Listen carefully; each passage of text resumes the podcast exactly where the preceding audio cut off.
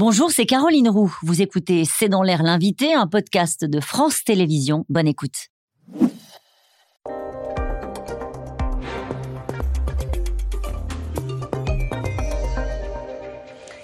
Bonsoir à toutes et à tous, bienvenue dans C'est dans l'air. Mon invité ce soir est Marie-Lise Léon. Bonsoir. Bonsoir. Merci d'avoir accepté d'être avec nous. Vous êtes la nouvelle secrétaire générale de la CFDT. Je vous reçois car après le bras de fer sur les retraites, le président a annoncé une conférence sociale et les syndicats et le patronat ont repris euh, le dialogue aujourd'hui sur l'assurance chômage. Euh, alors est-ce que c'est un, un nouveau départ? On va en parler ce soir. Vous êtes arrivé, je le disais, il n'y a pas longtemps, 21 juin, à votre place habituellement quand il y avait la CFDT, c'était Laurent Berger, euh, votre prédécesseur qui a été, on va en parler rapidement, embauché par le Crédit Mutuel. Absolument. Dans syndicat, une banque, il y a un grand écart, non? Banque mutualiste, ouais. Mais je pense Ouais. que c'est ben, euh, c'est un grand écart, euh, pas forcément. Je pense que Laurent, il, il est fidèle à ses valeurs à ses, et à ses convictions. Donc, il va travailler notamment sur les enjeux de transition écologique. Donc, je pense que voilà, c'est dans la continuité. Puis, il a 54 ans, donc euh, c'est tout à fait c'est un Continuité parcours. entre le monde syndical et la banque, il y a des gens qui Non, en termes de. disent, Non, mais le cadre dans lequel il va travailler sera différent. Mais je pense que c'est tout. C'est un cadre dans lequel il va pouvoir continuer de faire, euh, faire valoir et faire vivre ses convictions. Il y a je pense rien de que c'est important. selon vous Non, rien de choquant. Euh, on parle du retour du dialogue social. Aujourd'hui, retour des discussions avec les- le, le patronat. Les syndicats et le patronat se sont retrouvés donc euh, au chevet d'une réforme que vous connaissez bien, l'assurance Mhm. chômage. En 2017, faute d'accord, le gouvernement avait dû reprendre la main. Euh, vous devez vous mettre d'accord sur quoi? Sur quoi elles portent ces discussions? Alors, on a bah, sur l'ensemble des droits pour les demandeurs d'emploi, puisque euh, les droits euh, suivent des règles qui vont s'arrêter à la fin de l'année. Donc, euh, comme, le, comme le droit le, le prévoit, ça repasse à la main des organisations syndicales et patronales. C'est une bonne chose? Donc, euh, bah, c'est oui, c'est une bonne chose. Je pense qu'on a toute légitimité à être aux manettes pour pouvoir décider de ce qui concerne les règles euh, d'indemnisation et puis euh, la qualité de l'accompagnement des demandeurs d'emploi. Je pense que C'est vrai que c'est nos- comme ça que ça se passe depuis Mm. toujours. Ouais. Euh, le problème, c'est que parfois, vous n'arrivez pas à vous mettre d'accord. Et quand vous n'arrivez pas à vous mettre d'accord, c'est l'État qui tranche. Mhm. Euh, la CFE-CGC dit il y a 10% de chances de conclure un accord. Euh, Oui. Selon vous, ça fait quoi Alors- C'est 10% plus que ça bon, je ne vais pas m'aventurer sur le, un chiffre. Il y a, il y a- il y a une, il y a une voie de passage, je pense, et je pense que c'est notre responsabilité en tant qu'organisation syndicale. En tout cas, la CFDT, elle dit il faut, il faut aller négocier, il faut tenter, euh, il faut tenter la négo et essayer de, de travailler justement sur euh, qu'est-ce qui peut euh, changer la vie des demandeurs d'emploi. Et aujourd'hui, il y a des, encore des vrais sujets autour de, euh, de la lutte contre les contrats courts, par exemple. Il y a encore beaucoup de salariés qui subissent des contrats courts ou très courts. Contrats courts, c'est les contrats de moins d'un mois. Contrats très courts, c'est des contrats de moins d'un jour. Donc euh, des, des personnes qui sont au travail, mais en grande précarité, qui ont besoin de, de pouvoir être défendues. Le but de cette réforme, euh, vue par le gouvernement, c'est de faire des économies comme la précédente? Euh, c'est un, oui, c'est, je Bon. pense clairement une réforme budgétaire. Ça nous a été présenté comme ça, en tout cas. Euh, il va falloir aussi, d'ailleurs, qu'on regarde de près euh, leurs projections et ce que on pense nous être aussi la trajectoire des et de l'évolution des droits. Des Oui, parce qu'en en préparant cette émission, j'ai vu que l'État envisageait de ponctionner 12 milliards d'euros. C'est inacceptable pour vous? 12 sur le- milliards sur le- en, gros, entre 2023 et 2026, en profitant d'un excédent, pour être parfaitement euh, Mhm. précise, en profitant des excédents de l'UNEDIC. Alors, ça, c'est ce qu'ils nous disent. Oui. C'est, ça, c'est la théorie. C'est ce qu'on peut euh, déduire éventuellement Ouais. de tableau Excel. Dans la vraie vie, c'est un peu plus compliqué que ça. Et je pense que voilà, ça va être tout l'enjeu de la, de la négociation. Ça, aussi. vous paraît pas acceptable? Ça nous, c'est, bah, 12 milliards, c'est monstrueux, et c'est vrai que c'est énorme comme, euh, comme, euh, comme, comme volonté, voilà, de, de, de ponction sur le régime d'assurance chômage. Après, euh, euh, on est encore à la manette, et c'est encore les organisations syndicales et patronales qui, qui, qui ont la possibilité de décider. Donc, euh, Et puis, vous allez reprendre peut-être le dialogue avec Emmanuel Macron. Mhm. le, le président a, tenu, a confirmé la tenue d'une conférence sociale sur les bas salaires. absolument. Mhm. Attendez-vous? Alors nous, on, est, on, est, euh, on pense que c'est une bonne idée parce que on a besoin euh, de parler salaire, rémunération, enfin euh, pouvoir d'achat de façon globale. Ça fait longtemps qu'on en Ça parle. fait hein. longtemps qu'on en parle. Il y a des branches qui négocient, des branches qui ne négocient pas. Je pense notamment au casino. La branche des casinos est une branche où le dialogue social est, est difficile. La branche des laboratoires médicaux, c'est aussi une branche où on a des difficultés à, à- à instaurer un vrai dialogue pour pouvoir avoir un, par- partage, un partage de la valeur. Mmh. donc, conférence sociale, oui, pour pouvoir un, poser un certain nombre de choses sur la table. J'évoquais la question, bien entendu, des salaires. Il y a encore des, branches qui ne jouent pas le jeu. Il y a la question de l'égalité salariale entre les hommes et les femmes. On va rester sur les, les, bas salaires. C'est un sujet qui mmh. tient à cœur à la, de la CFDT depuis de, nombreux mois, mmh. depuis le début de l'inflation notamment.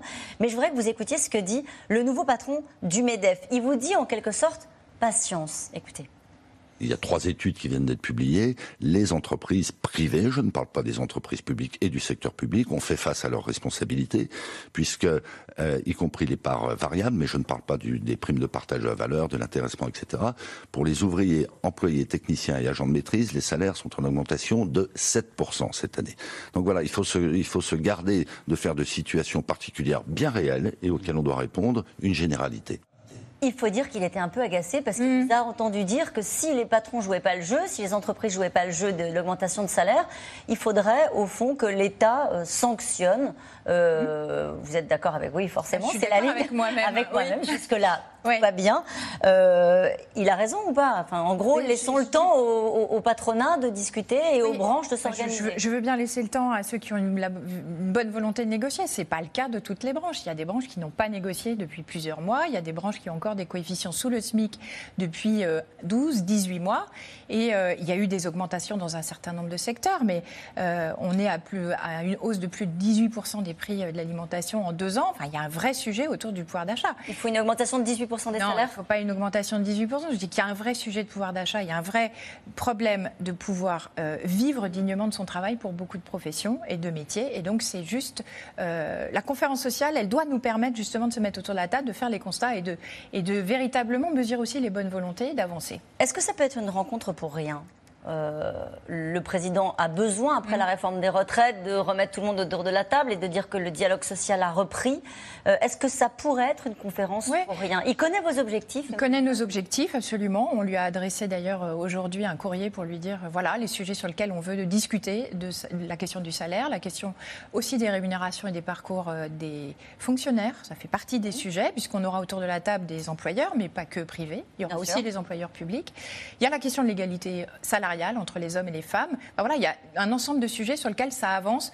Dans certains secteurs, dans d'autres pas du tout. De toute façon, ça ne répond pas aux problématiques des travailleurs et des travailleuses qui nous disent tous les jours dans les entreprises, pour beaucoup, c'est difficile de boucler les fins de mois, on a besoin euh, d'avoir des évolutions. Mais si je vous écoute bien, ça veut dire que ça ne peut pas être une conférence pour rien.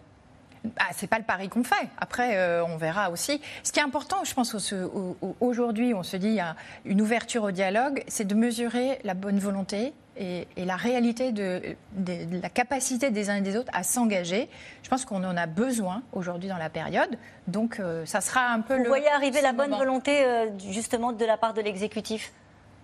Bah, pour l'instant, on, a des, pour l'instant, on a des, il y a des annonces qui sont faites, un changement de méthode, de vouloir redonner la main aux organisations syndicales. On va euh, négocier sur des sujets importants pour les travailleurs demain autour des questions de reconversion, autour de l'emploi des seniors. Voilà.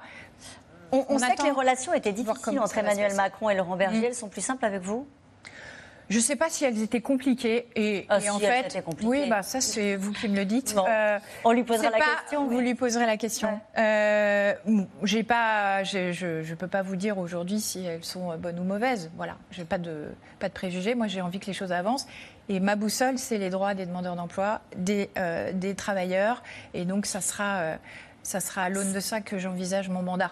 Et sans rancune. C'est important ce que je vous dis là parce que Sophie Binet, la nouvelle patronne de la CGT, euh, nouvellement élue elle aussi, elle continue de réclamer un référendum sur le report de l'âge légal de départ à la retraite à 64 ans. Mhm. Euh, pour elle, la page de la réforme des retraites, la méthode qui a été utilisée, cette page-là n'est pas tournée. Mhm. Pour vous, elle l'est non, la page n'est pas tournée parce que ce que nous ont dit les, tous les manifestants, tous ceux qui nous ont rejoints dans les cortèges euh, au début de l'année, ils, parlaient retraite, mais ils parlaient surtout du travail. Et il y a énormément de choses à faire aujourd'hui. On a besoin d'avoir euh, des discussions, de, comprendre et de porter la parole aussi de, tous ces travailleurs qui nous disent euh, je n'arrive pas à concilier vie pro et, vie personnelle, j'ai besoin d'être mieux reconnu dans mon travail, j'ai besoin d'avoir accès à de la formation. C'est ça, voilà, ma boussole, c'est c'est ça. Et c'est des résultats concrets qu'on veut obtenir. Est-ce que vous auriez signé cet appel à la une de Libération euh, des élus Renaissance, Modem, euh, qui signent avec des parlementaires PS, PCF, Europe Écologie Les Verts, Elliott, une tribune un appel pour la régularisation des travailleurs dans les zones et dans les, dans les secteurs en tension. Les métiers en tension, on a besoin de main-d'œuvre. Moi, je trouve très intéressant cet appel. Euh, il est dans le champ politique. Moi, je suis une syndicaliste, donc euh, voilà, chacun, euh, chacun dans son, dans son registre. Je trouve c'est extrêmement intéressant pour deux, deux raisons. Un, ça, ça, pose la question de, du, des travailleurs sans papier de façon extrêmement extrêmement juste et extrêmement euh, mhm. euh, incarné. Et donc, je trouve que de se dire qu'il y a des gens aujourd'hui, des travailleurs qui sont sans papier, qui travaillent et qui sont dans des secteurs qui ont besoin de recruter, il faut les régulariser. Ça, c'est une, une chose euh, que je partage. Et deux, je pense que pour notre démocratie, c'est une bonne chose d'avoir euh, ce type d'initiative parlementaire. Transpartisane. Merci beaucoup, Marie-Lise Léon, Merci beaucoup. d'être venue sur euh, C'est dans l'air l'invité. On retrouve dans un instant les experts de C'est dans l'air. Nous allons évoquer une rencontre au sommet, celle qui a lieu en ce moment même en Russie entre Vladimir Poutine et Kim Jong-un. Merci d'avoir écouté C'est dans l'air. Comme vous le savez, vous pouvez désormais écouter l'intégrale, mais aussi l'invité ou vos questions à nos experts. Tous ces podcasts sont disponibles gratuitement sur toutes les plateformes de streaming audio. Et pour le replay vidéo, c'est sur France.tv, bien évidemment. À bientôt.